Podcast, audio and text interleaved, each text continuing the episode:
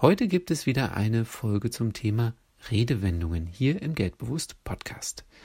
Falsche 50er begegnen uns im Alltag hin und wieder mal, haben mit gefälschten 50-Euro-Scheinen aber überhaupt nichts zu tun. Wer anderen Menschen etwas vorgaukelt, etwas verspricht, ohne Wort zu halten oder hinter dem Rücken eines Partners zum eigenen Vorteil Geschäfte macht, der ist ein falscher 50er. Wenn man den Ursprung dieser Redewendung beim Geld sucht, dann kommt als falscher 50er der Nachtschilling in Frage.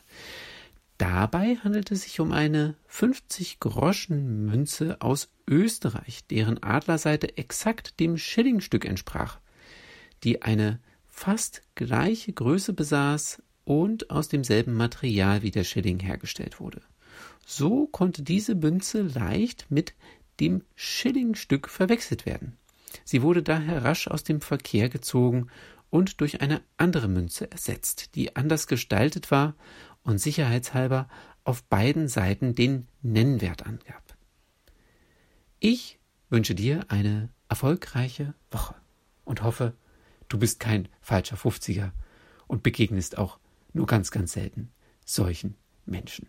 Aber falls du so ein altes Geldstück noch findest, so eine 50-Groschen-Münze aus Österreich, dann behalt sie doch mal oder schick mir ein Foto davon. Ich bin Norman Dabkowski. Bis zur nächsten Woche.